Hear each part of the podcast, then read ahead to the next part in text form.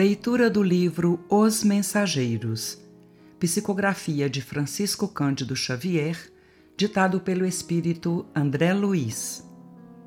Gravação licenciada pela Federação Espírita Brasileira.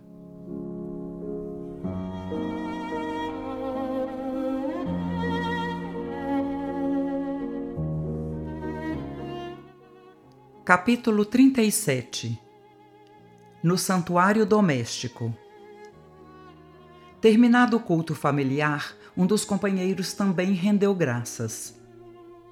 Esperemos que esses celeiros de sentimentos se multipliquem, disse Aniceto, sensibilizado. O mundo pode fabricar novas indústrias, novos arranha-céus, erguer estátuas e cidades, mas, sem a benção do lar, nunca haverá felicidade verdadeira. Bem-aventurados os que cultivam a paz doméstica, exclamou uma senhora simpática que estivera presente ao nosso lado durante a reunião. Dois cooperadores de nosso lar serviram-nos alimentação leve e simples, que não me cabe especificar aqui por falta de termos analógicos. Em oficinas como esta, explicou o instrutor amigo, é possível preservar a pureza de nossas substâncias alimentícias. Os elementos mais baixos não encontram neste santuário o campo imprescindível à proliferação. Temos bastante luz para neutralizar qualquer manifestação da treva. E enquanto a família humana de Isidoro fazia frugal refeição de chá com torradas numa saleta próxima, fazíamos nós ligeiro repasto, entremeado de palestra elevada e proveitosa. O ambiente continuou animado, em teor de franca alegria. Depois das vinte e três horas, a viúva recolheu-se com os filhos em modesto aposento. Intraduzível a nossa sensação de paz. Aniceto, Vicente e eu, em companhia de outros amigos, fomos ao pequeno jardinzinho que rodeava a habitação. As flores veludosas recendiam. A claridade espiritual ambiente como que espancava as sombras da noite. Respirando as brisas cariciosas que sopravam da Guanabara, reparei pela primeira vez no delicado fenômeno que não havia observado até então.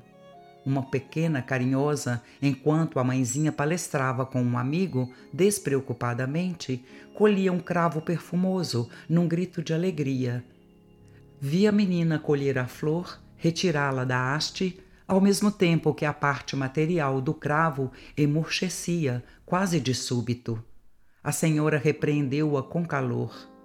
Que é isso, Regina? Não temos o direito de perturbar a ordem das coisas. Não repitas, minha filha, desgostaste a mamãe.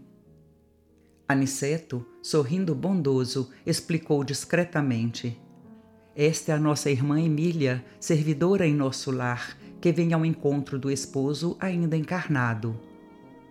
E ele virá até aqui? interrogou Vicente, curioso. Virá pelas portas do sono físico, acrescentou nosso orientador sorridente. Estas ocorrências no círculo da crosta dão-se aos milhares todas as noites. Com a maioria de irmãos encarnados, o sono apenas reflete as perturbações fisiológicas ou sentimentais a que se entregam. Entretanto, existe grande número de pessoas que, com mais ou menos precisão, estão aptas a desenvolver este intercâmbio espiritual. Estava surpreendido. Aquele trabalho interessante a que nos trazia Aniceto, com tão vasto campo de serviços gerais, fazia-me intensamente feliz. Em cada canto pressentia atividades novas. Embora as luzes que nos rodeavam, notei que os céus prometiam aguaceiros próximos. As brisas leves transformavam-se repentinamente em ventania forte. Não obstante, as sensações de sossego eram agradabilíssimas. O vento na crosta é sempre uma bênção celeste exclamou Aniceto sentencioso.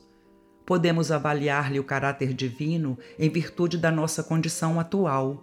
A pressão atmosférica sobre os espíritos encarnados é aproximadamente de 15 mil quilos. Todavia, é interessante notar, aduziu Vicente, que não sentimos tamanho peso sobre os ombros.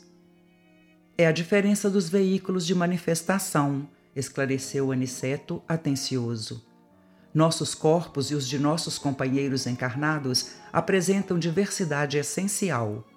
Imaginemos o círculo da crosta como um oceano de oxigênio.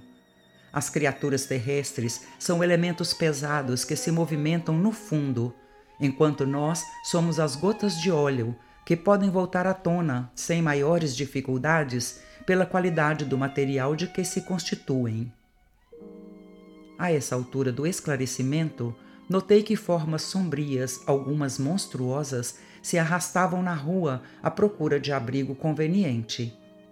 Reparei com espanto que muitas tomavam a nossa direção para, depois de alguns passos, recuarem amedrontadas.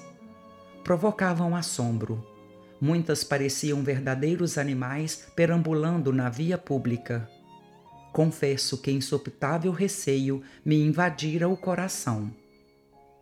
Calmo, como sempre, Aniceto nos tranquilizou. Não temam, disse. Sempre que ameaça a tempestade, os seres vagabundos da sombra se movimentam procurando asilo. São os ignorantes que vagueiam nas ruas, escravizados às sensações mais fortes dos sentidos físicos. Encontram-se ainda colados às expressões mais baixas da experiência terrestre e os aguaceiros os incomodam tanto quanto ao homem comum distante do lar. Buscam de preferência as casas de diversão noturna, onde a ociosidade encontra válvula nas dissipações. Quando isso não se lhes torna acessível, penetram as residências abertas, considerando que para eles a matéria do plano ainda apresenta a mesma densidade característica e demonstrando interesse em valorizar a lição do minuto, acrescentou: Observem como se inclinam para cá, fugindo em seguida, espantados e inquietos. Estamos colhendo mais um ensinamento sobre os efeitos da prece. Nunca poderemos enumerar todos os benefícios da oração. Toda vez que se ora num lar, prepara-se a melhoria do ambiente doméstico. Cada prece do coração constitui emissão eletromagnética de relativo poder. Por isso mesmo, o culto familiar do Evangelho não é tão só um curso de iluminação interior, mas também processo avançado de defesa exterior, pelas claridades espirituais que acende em torno. O homem que ora traz consigo inalienável couraça. O lar que cultiva a prece transforma-se em fortaleza, compreenderam? As entidades da sombra experimentam choques de vulto em contato com as vibrações luminosas deste santuário doméstico, e é por isso que se mantém à distância, procurando outros rumos. Daí a momentos, penetrávamos de novo no salão abençoado da modesta residência. Como quem estivesse atravessando um país de surpresas, outro fato me despertava profunda admiração Isidoro e Isabel vieram a nós de braços entrelaçados, irradiando ventura. Aquela viúva pobre do bairro humilde vestia-se agora lindamente, não obstante a adorável singeleza de sua presença. Sorria contente ao lado do esposo, via-nos a todos, cumprimentava-nos amável. Meus amigos, disse ela serena, meu marido e eu temos uma excursão instrutiva para esta noite. Deixo-lhes as nossas crianças por algumas horas e desde já lhes agradeço o cuidado e o carinho. Vá, minha filha, respondeu uma senhora idosa. Aproveite o repouso corporal. Deixe os meninos conosco. Vá tranquila. O casal afastou-se com a expressão de um sublime noivado. Nosso orientador inclinou-se para nós e falou: Observam vocês como a felicidade divina se manifesta no sono dos justos? Poucas almas encarnadas conheço com a aventura desta mulher admirável que tem sabido aprender a ciência do sacrifício individual